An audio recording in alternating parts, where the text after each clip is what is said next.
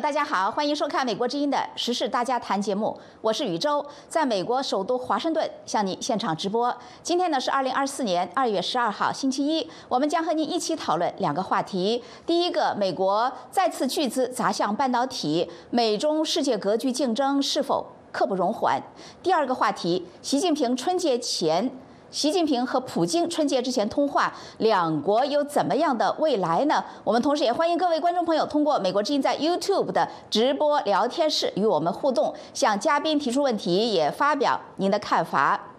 拜登政府星期五二月九号正式宣布，将投资至少五十亿美元，推动与半导体相关的研发和培训，以实现促进美国高科技研发目标的国策。有分析认为，美国政府这一投资计划。与其一再收紧对中国的半导体芯片技术和设备等的出口管制等措施，都是为了确保美国技术领先和国家安全努力的一部分，更加是应对一个新时代的战略，也体现美中加紧世界格局竞争的国际现状。那么，这种格局的竞争是否？刻不容缓呢。好，今天我们请两位嘉宾来一起讨论这个问题。一位呢是中国民主党全国委员会主席王军涛博士，王博士你好。宇宙好，玉平博士好，大家好。好的，欢迎您。另外一位呢是法律学者、独立时评人于平博士，于博士你好。宇宙好，王博士好，各位观众晚上好。好的，我们欢迎两位。那么首先呢，我想请问王博士哈，就是这个正式的宣布呢，是呃在上星期五发生在白宫，呃，包括美国的这个商务部、国防部，还有美国科学基金会的领导人，以及啊美国国家半导体技术促进中心的首席执行官呢，还有这个学术界、学术界呀，这个智库啊，还有美国的州和地方政府以及这个劳工代表呢，都参加了。那么从各部委各界的这个出席情况来看呢，您呃感觉到这个计划有怎么样的重要性呢，王博士？对，其实这个计划我觉得是拜登总统上来之后呢，他对中美关系进行了个全面调研，他得出了一个结论，就是说中美将来的竞争将会决定美国和世界的未来是什么样的，而这个呢，不能期待着一两个事件或者一两个。领域的举措能改变，这能够出结果。所以呢，为了确保美国它代表自由民主世界和它领导的国际秩序能够获得胜利，需要呢在高科技领域中对中国进行封杀。那么他颁布了这个芯片和科学法案之后呢，在一年后，他其实我觉得这个会议更像是向全世界展示，就是美国在这方面的进步，呃，做出来的哪些措施，还有他以及下一步做的决心。就这次的这个五十亿，应该是。过去这整个一个更大的法案的一个部分。那么在就在这个开这个会的同时，白宫也公布了一个清单，就这一年来白宫已经做哪些事情，美国已经做哪些，大概有三位数的二十九个州三位数的这个社区学院，还有这个加入到培训这个新的劳工，还有比如像这个多少个这个三位数的公司已经开始行动起来，就是能够让。这个制造业能够回到美国，这里很重要。就除了要和中国进行竞争之外，还有一个在振兴美国的制造业，让高科技能够回流到美国。在这方面呢，他也做了一些详细的介绍。所以我觉得这个会议呢非常重要，主要是要向中国，也是向世界展示美国的决心和美国下一步要具体要做什么。嗯，谢谢你亮出一面这个旗帜啊，就告诉大家我的鲜明的态度是什么。好，下面于博士，我想请问你，就是说，呃，如果从大环境来看呢，这个美国国家安全顾问沙利文呢，在一月十六号在瑞士达沃斯的这个经济论坛上呢，讲了一番话，其中就包括说我们进入了一个新时代。那么他继续说呢，这个时代的特点呢，说起来是简单，但是现实却非常的复杂，那就是相互依存的。战略竞争。那么事实上呢，沙利文还说，他说有人问到他这个是一个是不是一个这个规则的演化，一个过渡？他说不是规则的过渡，而只是这个时代的过渡。那意思就是说，美国呢是要坚持现在的这个国际规则哈。那么他也说呢，这个现在呢是呃非常的复杂呢，就是说因为相互依存的这个战略竞争，这个大国之间的呃依存的依存的这个程度呢是非常的深，但同时呢也这个存在着竞争。他说。这就是我们所处的世界，所以呢，美国所说的竞争呢，主要是呃我们就是从这个话来看起来呢，就说，呃，我们也知道啊，这个发展的方向就是美国所说的竞争呢，应该主要就是来自中国，而且呢，这个含义也不是我们一般所理解的这个竞争啊，这竞争本来是好事，能够这个刺激发展，但是应一定是指的这个恶性的竞争，就是你死我活的那一种。所以呢，于博士，那么美国在关键部分，像是半导体芯片方面呢，是不敢掉以轻心。那么美国在芯片问题上呢，这个针对中国继续加码，这个一路加下去。从目前的状况看，是不是是一个必然的这个走势呢？对，这个苏利文讲的那个关于现在这个复杂的国际社会，这是美国正是非常担心的一个部分。呃，因为中美之间的这样的一个冲突呢，美国是做了最坏准备的，而且呢，美国和整个西方，包括欧盟，包括亚洲的盟友，都做了最坏的准备。也就是说呢，如果发生冲突怎么办？呃，那么这就我们回到在这个过去四十年里面，全世界发生了根本性的一个变化，也正好是中国改革开放以后发生的变化，就是所谓的全球化。全球化是指的全球经济的全球化。那么这个经济全球化过程中导致了这个分工是就是经济上的分工发生了一个根本性的一个一个趋势，就是说还还是按照国际比较竞争优势。所以中国在这个情况下面，包括有一些其他的。呃，发展起来的国家就是承担了一些根据这个竞争理论所得到那一份额，就是制造业。因为美国把制造业移出去的时候，是假定这个世界是比较安全的，也是没有这个国家这个之间发生战争或主要国家之间发生战争这样的一个之之忧的情况下面，才大胆的去跟全世界各国呢，就促进这个所谓全球化。那么全球化造成现在很复杂的局面，也就是说呢，一个国家单独存在的一个。或者自给自足的情况已经不复存在，和二战大家之前是不一样的。二战之前，各个主要国家是一个自给自足的，虽然国际贸易也有，但是呢，如果说一旦打仗，大家可以全面的，就是说靠自给自足。那么现在呢，出现了这样的一个全球化，导致了分工以后呢，就变成了我们现在这个处在一个非常复杂的社会环境里面。如果出现根本性的冲突，那么就会，我们就就会一下子就会造成社会的一个整个的动荡。而且呢，供应上的不足，所以这是美国关于制造业回归的这样的一个基本的前提。那么在这个竞争当中，当然芯片这种高科技的东西就变成一个最重要的这个竞争部分。所以苏利文讲的这些去解释这个话呢，它其实有两个含义。一个含义就是说呢，第一个全球化整个进程不能够完全开倒车，但是呢，各国特别是西方国家，美国这个这个是所谓技术的主要的产生国呢，他们对未来可能产生的局。就是那种局部性的冲突，甚至引起的全面的这个冲突呢，要有心理准备，要也要物质性的准备。那么现在的这个美国促进，呃，去年弄的那个就是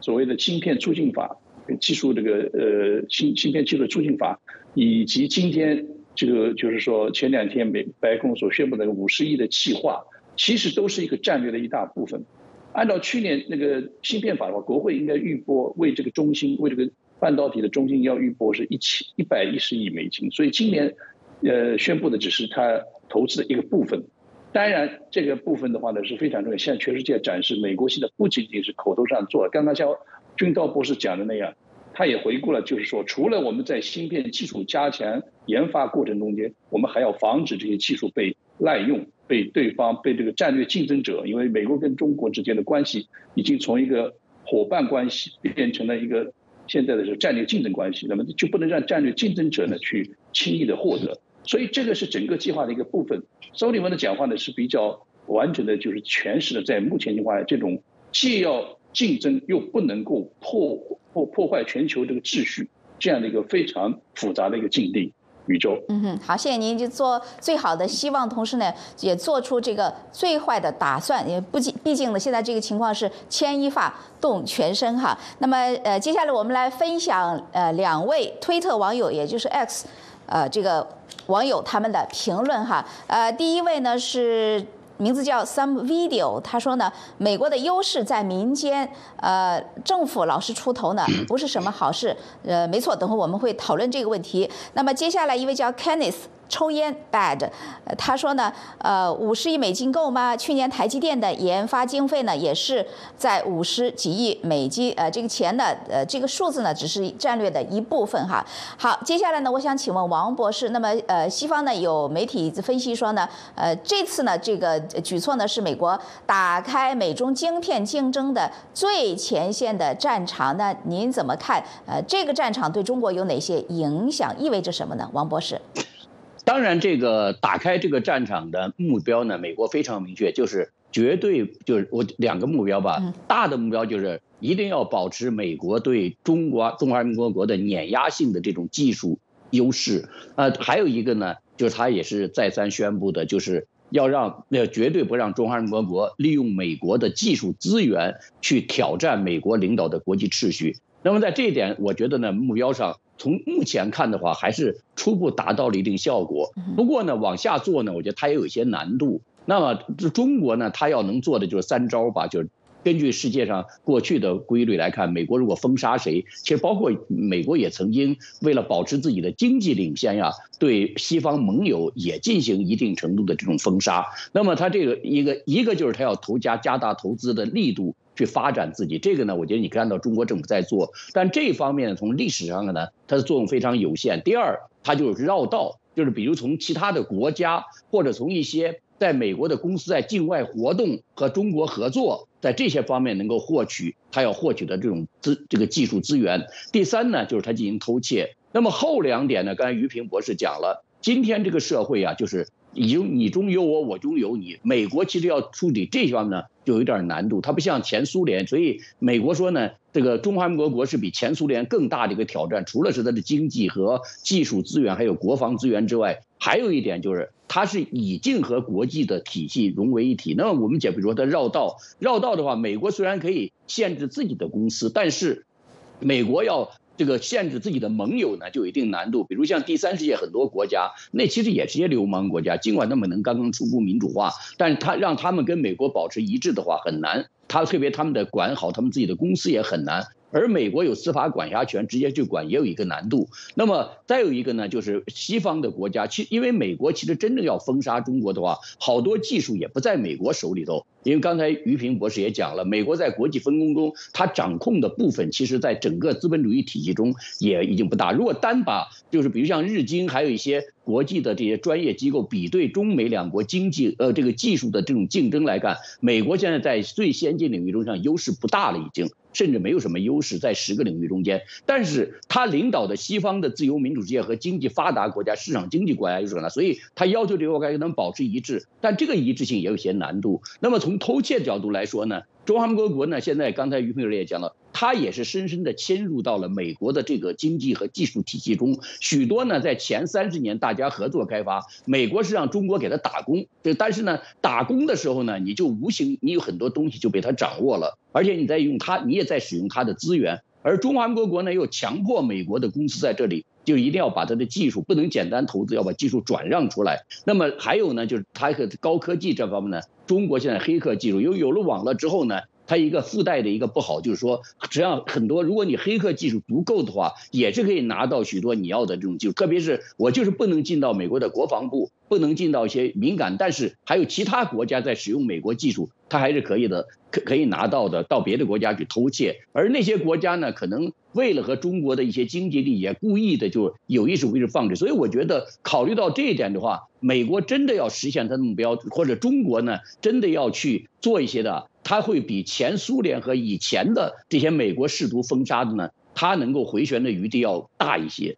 嗯，好，谢谢王博士。那么事实上呢，说到这个技术，美国呃，它占的优势不是很大的，就是美国的国策，也就是说要在民主国家这个价值观相同的国家里，这个共同的开发技术、分享技术等等哈。那么呃，于博士，我想问您，刚才呢，这个王博士提到了就美国就讲的这个优势的问题。那么美国政府这次的这个计划呢，呃，它的一个主要的部分呢，就是包括建立国家半导体技术中心啊，那个简称的是 NSTC。那我想问您，就说呢，呃，这样一个技术。中心呢，对于提升就是让美国现在这个优势渐渐失去的一些优势，能够继续让它提升，有没有一些作用呢？呃，那它到底在整个的这个竞争中又有在美国的这个本身在整合产业链这一方面有什么样的这个呃意义呢？于博士。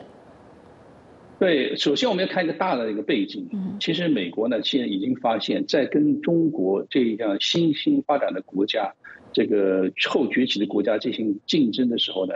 它实际上过去几年，应该过去的将近十年时间呢，美国其实是慢慢的开始有点滞后。为什么这么说呢？你可以看双方在投入研发方面的这个这个资金是这个差距在缩小。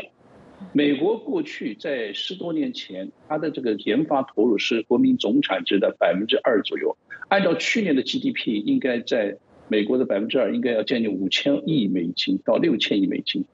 但是呢，其实去年前年美国只只投了不到两千亿美金。因为美国的这个财政，它的支出是比较公开透明的，从政府这个角度讲，它就是不到两千亿美金。但是你反观中国，中国这个国家的这个 GDP 是美国的现在是三分之二。那个过去更少，但是呢，在在过去十几年里面，中国的这个，呃呃所谓的这个研发投入，从国家政府这个已经露出表面了，就是已经可以看到的投入已经接近，已经到了四千亿美金以上。所以呢，在这个意义上讲的话，这一个竞争本身呢，美国面临这个严峻的环境，除了刚刚讲的中国已经采取各种呃不正当的方法，刚刚军刀博士讲的强迫这个技术转让以外，还有甚至是呃盗窃知知识产权以外。它本身自主的研发的这个投入也很多，所以美国这一次呢，已经是开始往回归到这个它的过去的对研发的投入本身这样一个这个大的一个方面来看，不仅仅是跟中国的战略竞争。所以呢，这个这一次的这个 NSTC 呢，这个成立了以后呢，它其实呢，我们可以看到从去年酝酿成立到现在，它已经发生了一些变化。过去是讲是以商务部为中心，以国防部呢为协调成立这个中心。然后呢，进行这个，而且这个中心本身不像网友理解那样是美国政府去运营，其实美国政府是不运营这个，美国政府不能运营这种，呃，这种它是半半政府，就是政府资助，由这个非盈利性机构来运营的。所以这个 NSTC 成立的以后呢，它会吸收民间的那些管理人才来进行研究。那么这也就这一次又扩大成把这个呃能源部也拉进来了。也把国家那个自然那个科学基金也都拉进来了，所以呢，它是一个比较协调性的一个很重大的一个个综合性的一个中心。那么这个中心呢，注重的是两个方面，一个方面当然原创性的研究，另外一方面呢，它还有一个应用性。因为过去呢，如果社会研发它这个研发的这个投入不够，所以要由政府来投入。投入以后呢，它还要把它变成一个商业性的这样的一个技术。所以这一些过程是这一次 NSTC 成立的重大的一个意义。也就是政府除了提供这研究资金，他还要把这个研究呢变成一个可以用来投入到实践当中的。所以在这一点上，这这一次这个这是一个非常重大的举措。当然，我期待美国将来对这个研发的投入也会继续增加，至少要恢复到 GDP 的百分之二左右。中国已经超了百分之十四，应该是。所以这一点上讲，我觉得。美国应当重视这个问题，宇宙。嗯，好，谢谢您。就美国不能掉以轻心哈。那么刚才那位网友所评论，就是说政府老在这一方面出头呢，不是一个好事情。呃，所以呢，于博士讲清楚，就实际上这个还是靠民间来具体的这个呃运营，甚至呢是吸纳这些民间的资本，这也是美国一贯的这个策略和他的做法哈。呃，接下来王博士，那么刚才您也提到了，就是说美国和中国呢是你中有我，我中有你，很难分出一个清晰的画一条线，这个彼此。是怎么样的？那么有观察说呢？所以现在美国呃投下这笔就是。拨出这笔资金来做这件事情呢，呃，又涉及到一个问题，就是在这个五十亿美元的投资项目里头呢，呃，怎么样禁止与中国研究人员和中国大学的合作啊？呃，那么当然，美国商务部负责标准和技术的次青呃 Locasio，那么他是说呢，美国官员对研究领域的这个安全问题呢，是像激光一样的精确啊，这可以意思可以做到滴水不漏。呃，但是呢，真的要做到对中国这个防微杜渐呢，是不是真的是不容？容易，那么可以怎么做呢？王博士，我觉呃，我觉得他这个话呢，可能是政治上的一个表态，就是因为经技术问题是很复杂的，就是比如说中华民国会在什么地方会利用技术？那我们知道，在几十年前一个李文和案件，就李文和咬定了他并没有向中华民国出售任何的或者这个泄泄泄露任何技术。可是问题是呢，大量的技术的这方面的研究都是保密的，就先进技术。那么有的可能一个技术就卡在一个小瓶颈上，这件事情你本身说出来并没有什么，但是如果你告诉了他，他正卡在就会有很大作用。所以不要说美国政府官员，就是专业领域中想了解到整个的全貌，我觉得都是很困难的。不过呢，美国的用这五十亿资金说想这个禁止所有领域，其实它的最主要的一个利器呢，就是如果你拿了我的资助，你就不许要你必须要不这个公布，就是你拿其他方面的资助来源。第二呢，有些资助就是美国政府宣布你不能去拿资助的，或者你不能参与的项目，你不能参与。就这是一条呢，类似于法律的规定。其实美国在这个去在这个前些年，川普前总统 China Initiate 这个项目中间，他当然起诉了大概几十个，就在这个美国的大学呀和科技单位中任职的这个官员，这个这个工作人员，主要的依据就是，你拿了中美国政府的方定他的资助，而又你又拿了别人资助，当然你拿别人资助，美国本来就停止你，但进行。类似准司法调查，如果你说了瞎话，比如你没有填表，你没有说明，那就是犯罪。那就这个呢，就可以用这个方式呢把你治罪。所以这五十亿美元砸下去，其实和其实拜登这个内阁也不光是这件事了。他在进行基础设施投资，他也说过，凡是拿了美国政府方定的这些公司，就是一律必须要雇佣美国的劳工。如果在这个。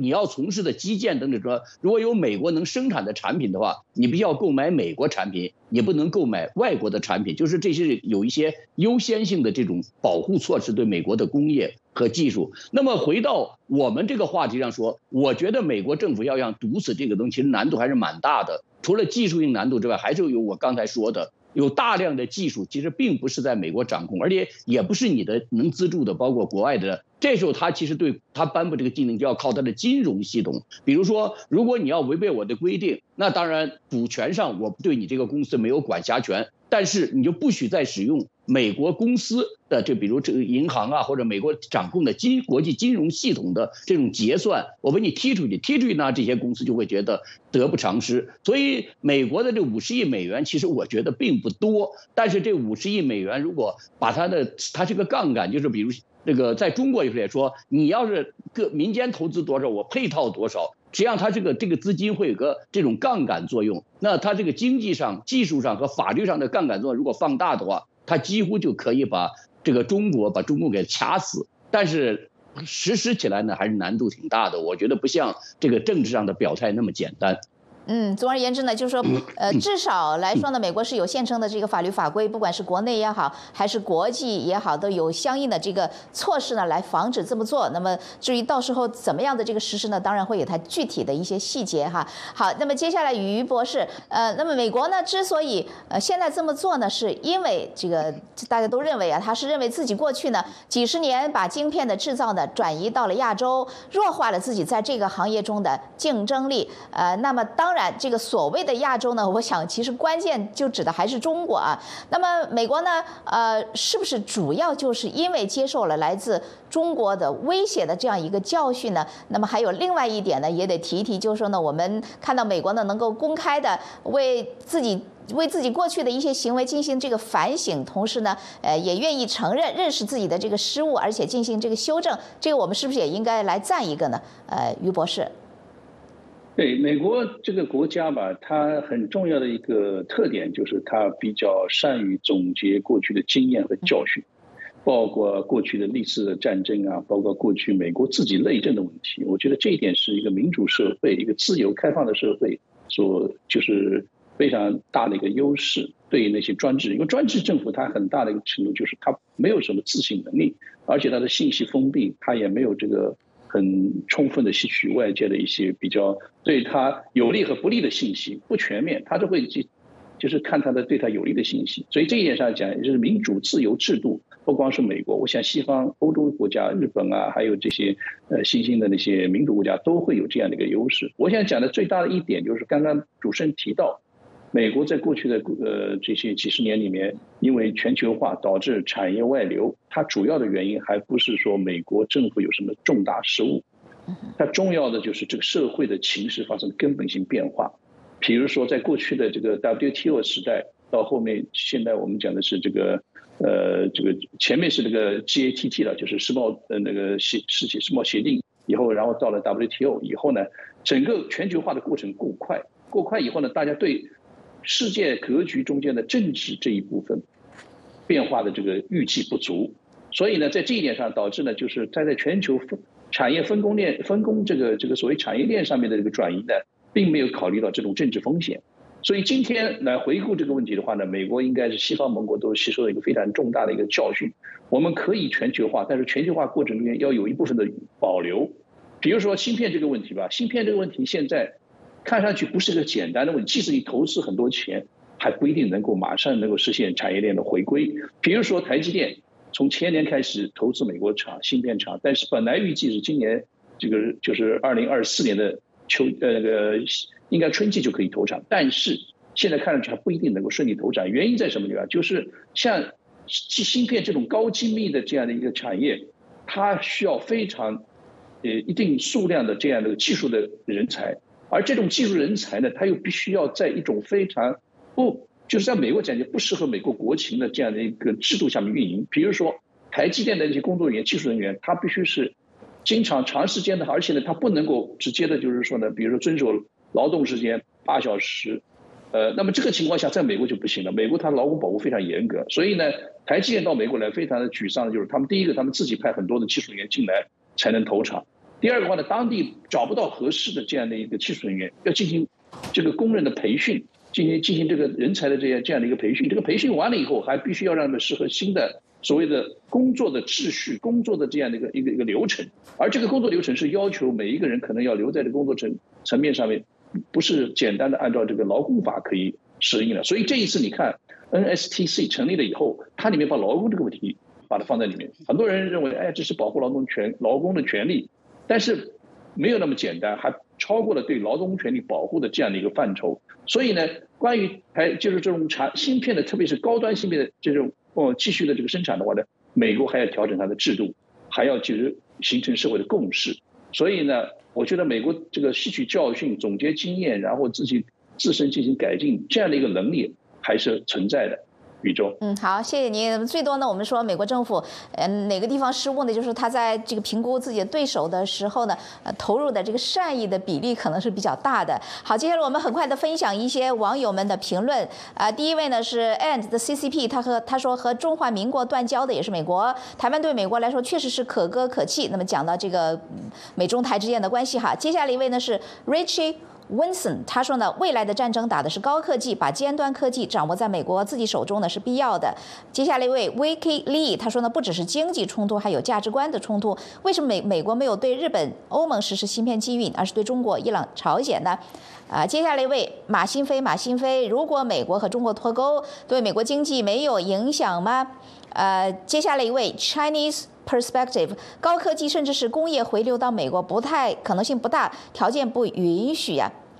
呃，最后一位呢是 Anti，他说台湾才两千三百万人，不可能侵略任何国家，所以高科技晶片交给台湾代代工呢是很安心。好，接下来王博士，我想问您，刚才其实你也谈到了，就在这次呢，呃，白宫的科技办公室主任普拉巴卡尔他说呢，呃，这次呢也是拜登投资美国政策的一部分啊，就是让半导体生产重回美国。那么这个是不是与这个川普的前任的政策可以说是一脉相承呢？是不是也可以说正好拜登政府呢是？目前把这个外交内政想这个获得一种一举两得的这么一个效果呢，王博士。如果单从这项措施来说，我觉得其实内政的作用大于外交的作用、外部作用，因为我们看啊，就是说，实际上就是在二零一六年的时候，这个川普前总统竞选时候和希拉里有一段著名的这种辩论。就是川普总前总统，我们知道他是让美国再度伟大，MAGA，这是一个争议很大的。但是呢，希拉里就问他，他说：“难道美国不伟大吗？”他说：“在全球化中间，在这个之前的时候，美国和苏联、前苏联平分世界秋色，还有三分之一的第三世界国家鸡贼似的在两头上，美国实际上只能掌控世界一小部分。但是在现在呢，美国是世界绝对领，确实现在技术上呢，硅谷毫无疑问是世界的技术首都，而华尔街是世界的钱的首都。”那么现在问题就在这儿，在中国崛起之后，实际上美国面临的那那个日本、台湾面临压力比美国大得多。为什么它没有那些问题呢？就是就刚才于平博士讲到了，就是他美国现在劳动力不行，就是他这个劳动力其实说到底，舒尔茨啊，就是诺贝尔奖的获得者，芝加哥大学教授呢，舒尔茨说过，劳动力了就是人力资本，从这个上来说就两件事，一个是教育，一个是经济，就是你政府要去投资高等教育。你要去负责政府间，那我们都知道，这个在美国好像几乎是一个不能碰的两个问题。其实有时候我在想啊，说按照美国这个有时候竞选中有些话说的话，实际上只有两个国家不是共产党国家，一个是美国，一个就是中国不是共产党国家。因为这两个事情呢，他们不对全老百姓就是不完全，政府不完全承担责任。那回到我们的话题来说呢，就是为什么说它是内政大于呢？因为美就这个拜登非常清楚，单以美国一己之力去和中国竞争。即使能获胜，也是个代价很大的事儿。他希望国际社会分享。而其实，川普前总统最近他也讲了一句话，就是说，如果要是北约的国家不进义务团，那我们就得，他甚至要鼓励俄罗斯，这是算这个玩笑话了，就鼓励俄罗斯去进攻这些国家，逼他们把钱就应该分担钱拿出来。也就是说，他们两位都已经意识到，美国以一己之力去对付自己的敌人呢，太吃力，需要国际社会合作。那么，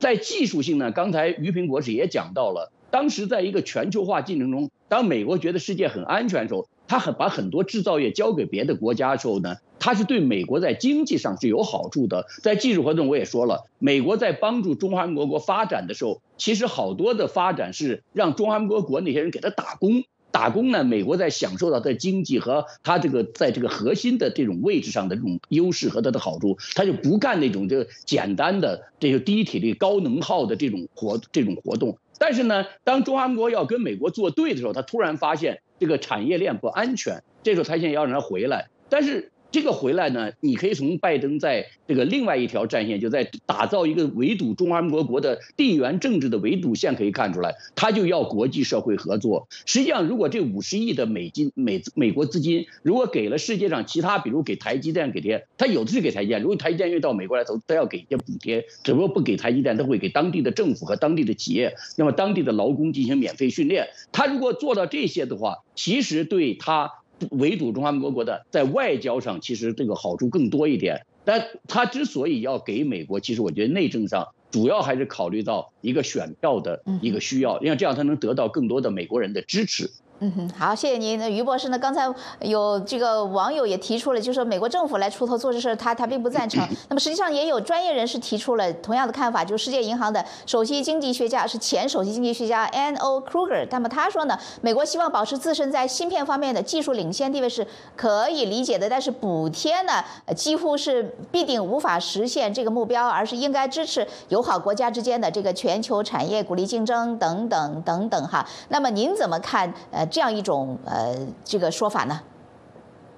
？Krug 的说法呢是经济学的说法。哦，我们刚刚讲的美国政府的考量，以及现在这个美国跟他的盟友的考量是有政治这一个成分在里面，就是国家安全这个成分在里面。那么对友好国家进行补贴，比如说这个芯片，现在做芯片。从工艺上做的最好的是台积电，对不对？台积电现在实际上是，呃，提供了全世界高端芯片的百分之六到百分之七十，所以这是非常大的一个份额。那么在这个意义上讲的话呢，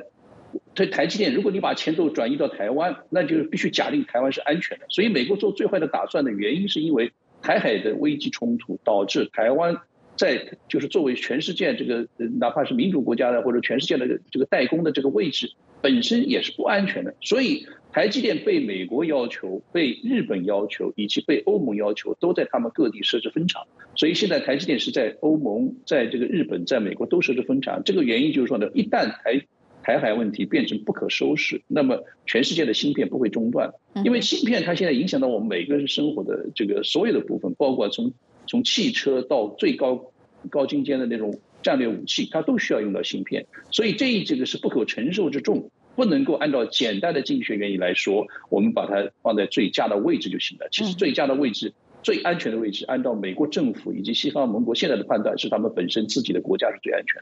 嗯，总而言之，其实这个就是一个，谢谢您，这个就是一个政治经济学，这是我们谈的现在是政治，而已经不是经济了。那么最后，我想啊，欲问于博士，就是关于这个呃这次的这个现在讲的这个两个领域的竞争呢，可不可以说美国是刻不容缓的呢？呃，请简短。对，嗯。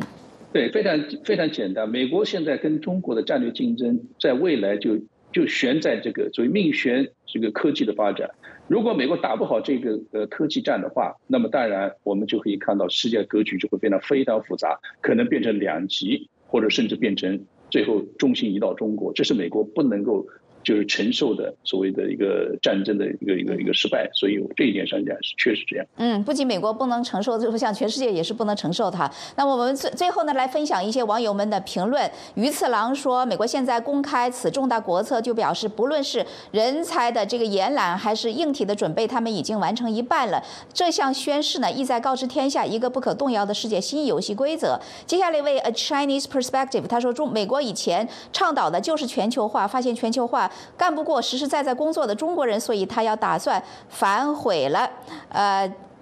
最后这个还是呃 Chinese perspective，他说每天都说意味着什么，其实跟意味着什么没有关系。你能干掉中国，绝对不会手软。万一中国留存下来，原因很简单，因为打不过。好的，那么时间的关系呢，我们今天第一个话题的讨论到这里就结束了。美国巨资砸向。半导体，美中世界格局竞争是否刻不容缓？我们感谢中国民主党全国委员会主席王军涛博士，也感谢法律学者、独立时评人于平博士参加讨论。嘉宾在节目中发表的都是个人观点，不代表美国之音。那么稍后呢，我们很快将开始第二个话题的讨论。习近平、普京春节前通了话，两国有怎样的未来呢？我们马上回来。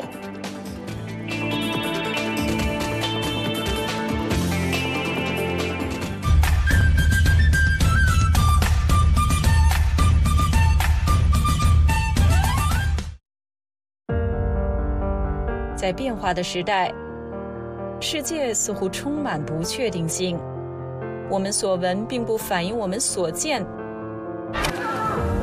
我们寻求事实真相。当我们只被告知故事的局部时，我们失去了信任。在危机时刻，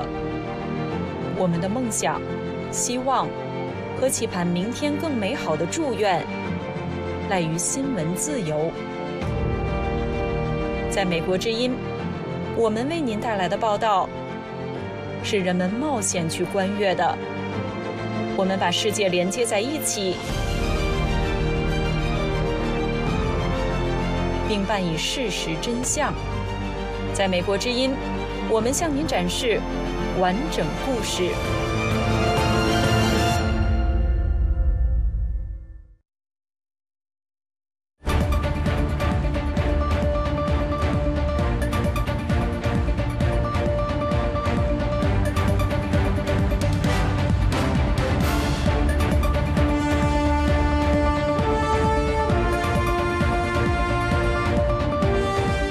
好，各位观众朋友，欢迎重新回到《美国之音》二月十二号的时事大家谈，我是宇宙，在美国首都华盛顿演播室向您现场直播。我们现在开始今天的第二个话题的讨论：习近平、普京春节前通了话，两国有怎样的未来？我们也欢迎各位观众朋友通过《美国之音》在 YouTube 的直播聊天室与我们互动，向嘉宾提出问题，也发表您的看法。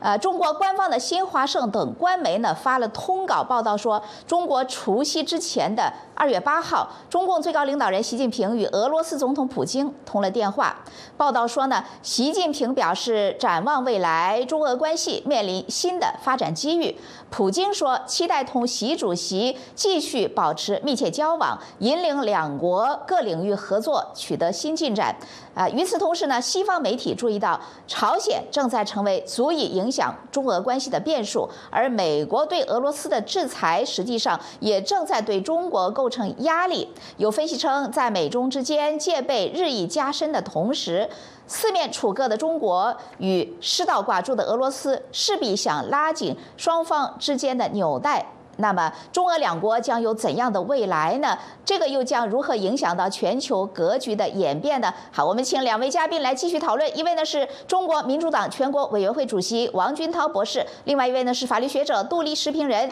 于平博士。我们继续。欢迎两位。好的，首先呢，我想请问于平博士啊，就是说，呃，这两名最高领导人呢是在春节前通了话啊。这个貌似呢是习近平作为主场获得了新年的祝福，因为毕竟呢这是中国春节。那么官媒也说了，这个往常呢这两通话呢，呃，没有在春节发生过。那么这次呢，显然是一个例外啊。那么呃，两人呢是你好我好大家好，在这个声中呢，他们要表达的关键到底是什么？那么习近平所说的这个他们关系发展的新的机遇到底是？什么呢？是战争吗？是世界乱象吗？于博士，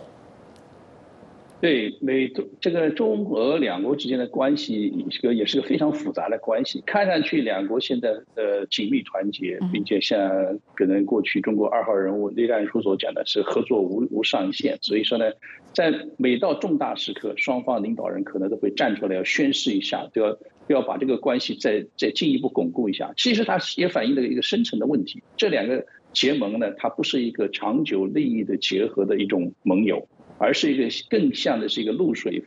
就萍水相逢那个露水夫妻，对吧？大家呢，因为感情基础或者是经济基础不牢靠的情况下，要经常出来宣誓一下，说我们要很好很好。所以呢，我在这个意义上讲呢，它有两两层含义。一层含义呢，就是它的表面含义，也就是说呢，要给世界感觉到中俄之间的关系是牢不可破。因为中国经常用嘴上强调的那个牢不可破的关系，往往历史上表明都是不可靠的关系。比如说。中朝关系过去，也就是说这种血铸成的长城啊，什么讲了一大堆。其实我们都知道，现在发现啊，原来中朝关系在过去几年、过去那么几十年里面是风风雨雨，也有很多的这个问题。所以呢，这个表面的宣誓的意义呢，我想就是向外界呢，就是宣誓这样的一种，把这个关系讲出来以后，实际上是不让外界感觉到他们之间有什么裂缝。第二个更重要的含义，我觉得是目前当下。俄罗斯呢，现在面临的就是说呢，进入俄乌战争的就是快两周年了。这个两周年的情况下，他在俄俄罗斯在那个乌克兰这个战场上没有得到什么便宜，并且呢，西方国家正在加紧的策划要让这个乌克兰能够坚持下来。那么在这个意义上讲的话呢，俄罗斯其实也向向美国以及他的盟友表明，你看要打下去，我还是有非常坚强的这个一个后盾。另外一个话呢，就像刚刚主持人说的。因为在这个国际这个博弈当中，特别地缘战争的这个这个地缘这个政治的这个这个博弈当中呢，这个俄罗斯跟中国呢，现在是陷入了一个他们要必须要团结在一起，如果不团结一起，很容易被西方各个击破。所以在这一点上讲，他们出来既有表面上的含义，又有一个就是说实质性的意义。但是不管它是表面的还是实质的，我们可以从它双方各国的政治、文化、经济、历史所有的背景来看。这样一种结合都是一种临时的一种苟合，但不是一种长期利益的一种，像像西方的，比如说美国跟欧盟国家在价值观上是一个一致性的、比较长期的一种结盟，所以这一点上我觉得是非常清楚的，他们要就是出来一个例行的宣誓。嗯，好，谢谢于博士。那么王博士，那个普京说呢，两国建交七十五周年，那么七十五年了。那么当然他说的是前苏联，那么他就就觉得俄罗斯是呃前苏联正宗的这个传人啊。那么七十五年来，俄中关系呢达到前所未有的高水平。那您怎么看他的这个解读？呃，这当然是一个胡扯八道了，就是因为中中华民共和国刚刚建立的时候呢，一九五零年时候四九那个毛泽东做了一个战略上的一个决定，就要一边倒，就是要在美苏两大阵营对抗的时候呢，要一边倒站在苏联这边，就签了当时中苏友好同盟条约。根据这个条约，实际上它是个准军事同盟条约，如果一国受到攻击，那么大家应该就是两两双方都要采取，特别是要针对日本。那显然呢，中俄现在的关系远远达不到这个。如果要说，这还有呢，就是在五十年代的后期的时候呢，当时斯大林死之后，中国是有想脱离这个社会主义阵营的苏联领导。这个苏联为了拉住中国呢，就同意呢向中国转移一些包括核技术在内。那个在这方面呢。这个现在这个中苏两国也远远没有，呃，中俄两国也没有达到当年这样一个技术合作的高度。那么，如如果要是准确说，他要说是中俄的话，假如他是在俄国、俄罗这个前苏联解体之后，俄罗斯的话，那这个关系他或许可以说现在是关系比较好的时期，因为那个时候呢，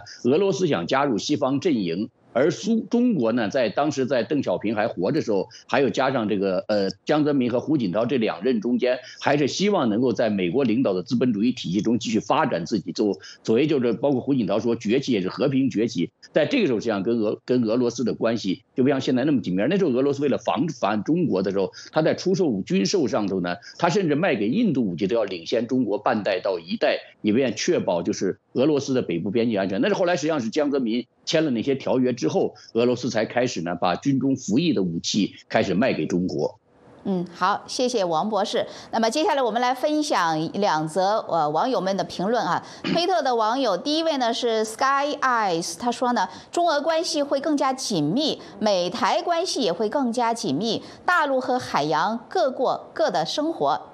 呃，第二位呢，他叫 Reader，他说呢，中俄两国将有怎样的未来？这还得看两国人民如何作为。如何作为以及欧美西方的因应态度、呃策略和举措？现在呢，不是西方要改变中俄，而是习共普俄要改变西方和世界，要推动习氏百年大变局。如果成功，不仅中俄长期面临强权专制、法西斯统治统治，欧美西方的民主自由必将面临严峻的侵蚀和挑战，甚至复辟倒退，绝非危言耸听。耸听，这个也刚才呼应了我们上任上半段节目所谈到的啊一个后。过好，那么接下来呢？我想请问呃于博士啊，那么既然呢这个习近平他是以毛作为一个榜样啊，简直就做认为自己是这个毛二世啊，这个毛二点零。那么即便是说到这个中俄方面，即便要讲到这个意识形态啊，那么俄罗斯与中共真的是一致的吗？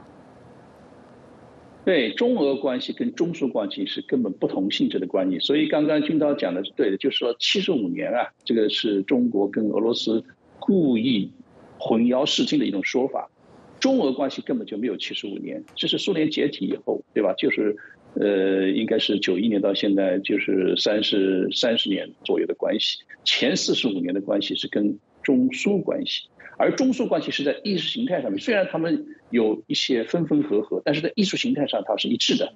但是俄罗斯从这个苏联解体以后成立的俄罗斯，它其实不是一个。共产党的意识形态，虽然他现在还是威权国家，但是他的意识形态不是的。你仔细看，那个普京应该是在两千零一年的时候接受过 BBC 采访的时候，明确讲过，我们俄罗斯是跟西是跟欧洲文明的一个部分，我们在文化历史以及宗教方面就是欧欧欧洲的一个部分，它和你中国过去讲的那个苏联的那个社会主义苏维埃那个完全不一回事，而且他们自己也是。直接的清算斯大林遗留下来的那些历史的那那些罪责，所以在这个意义上讲，他们更是一对就是说临时苟合的夫妻，不是一个什么基于这个恋爱、基于一个呃呃相互之间共同价值观而建立的一个共同的一个合伙伴。所以呢，在这一点上当然是完全不一样的。那么当然，现在习近平他以毛二点零的这个方式出现，对。这个俄罗斯来讲，对普京来讲也不具有吸引力。对普京来讲，最具有吸引力的就是因为中国现在可以为他的国家战略、国家利益以及他自己的这个自身的生存提供了一些物质条件，这是才是对俄罗斯、对普京的一个吸引力。所以现在习把它模糊成为中俄之间有什么样的一个战略伙伴，甚至是溯源到二那个七十五年之前，这个是完全一种混淆视听的一个做法。所以在这个意义上讲，俄罗斯跟中国将来在某一点要。要有分道扬镳，甚至出现对立，这个也是不奇怪的。我们过去历史上讲讲的这个纵横学说里面有一个叫远交近攻，近邻之间的国家往往产生的一个冲突是非常严重直接的，所以呢，往往是要联合远远远方的朋友来来来跟这个自己的这个身边的敌人进行对抗。我觉得中俄长远的关系还是一种呃一种利益方面的一种就是。呃，最后还是会冲突的，所以我觉得我不看好中俄之间的联合，不管有没有美国或者西方因素存在，中俄之间都是不会有长期合作。或者长远的利益的，嗯，等于就是普京现在缺钱的时候，如果中国愿意送上这个银子，他当然这个不要白不要，所以就说一些有口无心的话来忽悠一下习近平，让他听着耳朵比较顺。好，接下来王博士，那么我们看到今年春节呢，国际上最热门的这个话题呢，就是美国保守派的这个福克斯电视台的前节目主持人卡尔森呢，他是自掏腰包前往莫斯科专访普京，那么这个访采访呢，在美国也引起了可以说是轩然大波啊。那么普京呢，在这个呃，采访的时候提到说，前苏联解体之后呢，俄罗斯想加入北约，但是呢，被美国拒绝了。那么，如果说历史重来一遍的话，呃，俄罗斯加能够加入北约，那么现在的世界版图会是怎么样呢？王博士，呃，我觉得也可能会更混乱一些，因为当时就是普京，呃，俄罗斯被拒绝的时候，实际上叶利钦也提出过加入，甚至赫鲁晓夫也提出过加入北约，就是那么。当时拒绝的原因就是我们当我们一般都关注到北大西洋条约呃北大西洋条公约组织呢，是针对华沙条约组织，就针对前苏联的，好像一个战争机器、战争组织，但实际上不是。就作为一个集体安全组织呢，它内部有些条约非常明确，他们之间不能用战争来解决问题。还有你本身呢，你在内政上呢，你也不能够有一种压迫型的政府，就是它是有比较明确要求。而我们知道，前苏联解体之后呢，俄罗斯虽然一度要采取宪政民主的体制，但是很快呢，叶利钦对内呢处理一些，包括一些这这个独立主义的这独立倾向啊等等，他又采取战争方式，而且打压这种，甚至把国会都给用用用炮轰的方式来解决。这些就使得西方呢觉得，如果他真加入北约之后，他不会遵守北约这些条款。那如果不遵守条款，以当时俄罗斯这种军事和他的经济实力来说的话，那北约就会乱套了。所以我觉得当时北约其实也不是绝对排斥，而是说等你俄罗斯把很多人捋顺了嘛，你当时还叫独联体，那独联体就意味着你和其他的一些刚就这些国家这样关系并不平。那事后也证明俄罗斯经常用军事手段，包括现在对俄对跟乌克兰的问题，他也采取军事手段来解决他们之间的分歧。所以这个呢，他不能加入北约。嗯哼。嗯，谢谢您哈。那于博士，呃，当然这个历史呢是我们不能假设，但是我们依然还是非常好奇，想知道就如果俄罗斯当时被西方接纳的话，那么后来的中国的境遇会有怎么样的不一样呢？于博士，呃，第一个首先要呃大家要澄清的一个事实就是，俄罗斯在虽然他表达了这样的一个意愿，但是从来没有认真考虑过加入北约，这是一个一个历史事实，也当时。是那个普京、叶利钦都分别向呃克林顿当时总统表示过，我们可不我们可不可以加入这个北约？那克林顿说我们没有没有反对啊，我们不反对。但是呢，由于后来的国际形势发生了变化，俄罗斯呢打消了这个主意。比如说，他当时自己他国内有所谓独立运动，车臣的那个他派军队去镇压了。但是呢，他们知道这个呃所谓的这个北大西洋公约组织不接受这样一种方式的。另外一个话呢，他的政治的这个价值观，比如说他有民主化的一个一个政治的一个价值取向，他没有的。另外一个话呢，当时在呃在格鲁吉亚和在呃这个乌克兰，分别发生了颜色革命，这也让。俄罗斯彻底转变态度，对北大西洋工业组织的这个态度就变化了。他认为北大西洋工业组织就是目的在冲他来的，所以呢，他就开始呢就没有认真去加。所以这一个事实我们说也要搞清楚，并不是说俄罗斯一直在申请被拒绝，没有这个没有这样一个情况。但是呢，现在普京他提出来，他只是要混淆国际视听，认为啊，这是你把我拒绝了，其实他根本就没有提出认真的提出这个事实本身不不不存在的。那么第二个话呢，就是历史当然是不能假定的。如果如果说真的是北呃俄罗斯加入了这个北大西洋公约组织，那现在的情况可能有两种发展。一种发展就是刚刚军刀博士讲的，那个就是他在里面搅局，因为他自己的自身的政国内政治以及他对他的周边国家的这个这个认知呢，他可能会搅局，在因为他自己作为成员之一嘛，他会搅局。但是另外一种可能性，也可能他会变成了一个好学生进来以后呢，他自己不断的，因为因为他的这个军事组织内部对他有压力，他不能够为所欲为，所以两种可能都存在。但是更我更倾向一种，就是其实俄罗斯啊，他即使加入了，你发现不对，他更可能自己会退出。为什么呢？呃，以普京的个性，他是不可能受外界的这种制约的。所以我觉得历史虽然不能假定，但是呢，如果说历史真的是这么回事的话。那我相信更大的可能是俄罗斯自己加入了以后又转头掉头走了。为什么道理？因为他发现他在这个俱乐部里面，他自己跟大家格格不入，他也没有办法去实现他的国家战略目的，他也不可能去就是说呢影响其他国家。在这个情况下，他退出可能是他唯一的选择。嗯哼嗯，可以根据这个逻辑的发展来进行这个推演啊。呃，接下来王博士，我想问您，就是说从这个呃，普京接受卡尔森采访的时候呢，他说当年被北约呢这个拒绝呢，感觉有一种这个遗憾的语气啊。那么刚才您也谈到了这个俄罗斯呢，其实把自己认定为是一个欧洲国家，而不是一个亚洲国家。那么他也跟美国前国务卿这个奥尔布莱特也说过，就说这个中餐我是觉得吃起来还不错，但是俄罗斯呢是一个欧洲国家，不是一个亚洲国家。那么是不是可以说呢？其实普京对西方的这个有某种的这个，比方说被西方拒绝，他不得其门而入呢，是存在一种遗憾，这还是有某种感情的真实性在里面呢？对，其实呢，这个普京呢，就如果他讲的，就是他打乌克兰战争说想恢复俄罗斯的荣光，昔日的荣光。俄罗斯昔日荣光上有两段组成，就是在国际中的位置，一段就沙皇俄国时期。沙皇俄国的这种崛起和扩张，基本上是学习西方欺欺负中国，就是说在这个虽然他跟西方像什么也打仗，但是他他基本上是在抱着学从彼得大帝开始，就是抱着就是学学生学习西方的方式。但是呢，在东部呢，它的扩张对中国毫不留情的进行很多的打压。那么这是一个第二段，在斯大林时期这样的，中国就是他的儿皇帝，所以而他也是在对西方抱着一个虽然在对抗，但是他防范中国，他也是欺负中国。所以在这一点上来说，其实西方在俄罗斯心中的位置啊，一直是很尊重的。另一方面呢。他对中国呀，我觉得他们是不甘心的。就是现在，我觉得妨碍，就是当时普京他说有一个老师叫什么金的，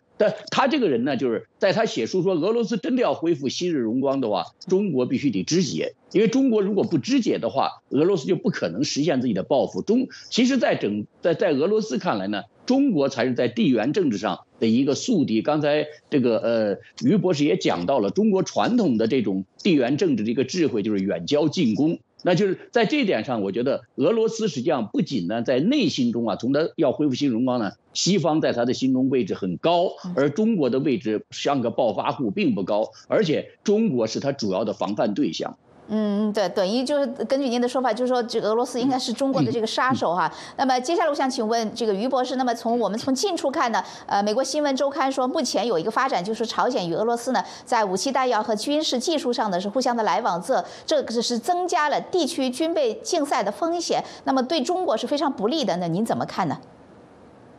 呃，我完全同意这个看法，因为这个不光是中国，这个，对西方来讲，过去在这就是哪怕是。美苏两大国、超级大国在进行战军备战略的这个竞争过程，大家都有一个约定，或者说是一个大家一个相当相当于一个共同的基础，就是说我们自独占这个武器是不能扩散给我们这个两大国俱乐部以外的这个国家的，这是为了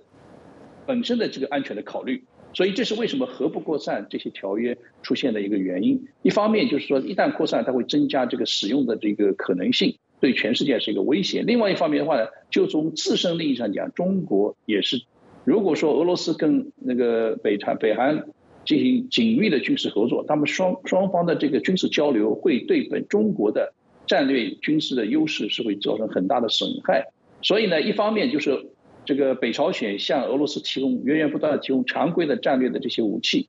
呃，这样的话呢，让俄罗斯呢得以在一个比较经济比较合算的情况下维持它的俄乌战争。另外一方面呢，俄罗斯如果把它的先进的技术分享给那个北韩的话呢，北韩直接对中国会构成威胁。我刚刚也提到，北韩跟中国之间在过去的这个也是七十多年的历史当中吧，它从这个二战以后重新这个恢复独立。然后呢，这个北韩是是所谓社会主义国家，它跟中国的关系一直就是不顺的，它不是说很顺的，因为中国这个老大哥从历史上面跟整个朝鲜是过去是高丽国，它的这个历史本身就是一个非常复杂的历史，他们也有一个就是屈辱的历史啊，认为一直是中国的这个皇帝对他们就是有压制的作用，他们也是对中国是是个是一个附属国的这样的，所以他们一直也有一个。内心的一个独立感，所以我觉得呢，在这一点上，中国绝对不会放心说北韩掌握的先进武器对他有什么好处。我完全同意这个观点，就是说增加了中国的军事风险。好，谢谢您。那最后呢，王博士就说，呃，新闻周刊也说呢，中国是非常害怕美国给俄罗斯的制裁，所以呢，这个能不得罪美国就不得罪美国。那您怎么看这个俄中这个面孔是非常友好的情况下，各种的这个暗流呢？呃，一分半钟。对，其实我刚才也讲到了，俄对俄罗斯心中来说的话。西方呢一直是他的老师，而且他在内心中他尊重西方，他要学习西方。另一方面呢，他对中国的崛起啊，他让他看不起的，因为中国很多的，包括现在中国的崛起，很多是得益于俄罗斯当时解体之后的，包括中国从乌克兰那儿拿到了很多东西。那么这这个呢，他还还是分，就是中国现在自己啊，也是呢觉得还离不开西方。习近平曾经动过念头，但现在经济如此不好受，他去年十一月能够到这个旧金山去，实际上也是准备接受。拜登提出这样一个架构，一方面对他进行打压，另一方面呢，在需要合作上进行合作。他原来呢，王毅说我们不接受这种国际社这个几个小国几个国家定的一个小圈子定的国际规则。最近呢，刘建超到了中这个美国来，所有话都是废话，但有一句话他说，美国无意挑战这个呃，中国无意挑战美国领导的这种国际秩序，这就说明准备接受这样的一个架构，包括对他的围堵，然后呢，来跟美国谈合作，就是他他喘不过气。实际上，中国最大问题是台湾。他台湾问题都为了怕跟美国搞不好关系。像那个有一个这个中国的一个将军不就说嘛，他写过说留岛不留人。呃，这个那么他最后都说呢，现在不能打仗，打仗会影响习主席的中国复兴的这中国梦。所以我觉得现在呢，为了维持和美国的关系，不要说俄罗斯的问题，连台湾问题他们都可以要往后推一推。好的，谢谢您。好，时间关系呢，以上是今天第二话题的讨论。那么今天的时事大家谈节目到这里就结束了。我们非常感谢中国民主党全国委员会主席王军涛博士，也非常感谢法律学者、独立视频人于平博士，同时也感谢各位观众和网友的参与和互动。嘉宾在节目中发表的是个人观点，不代表美国之音。明天时事大家谈讨论的两个话题呢，解放军登上春晚释放什么信息，以及中共，以及呢中国把龙称为 L O O N。是要展现文化自信吧？网友可以在节目开始之前通过推特与我们互动。我们再次感谢各位参加，我是宇宙，祝你晚安，下次节目再见。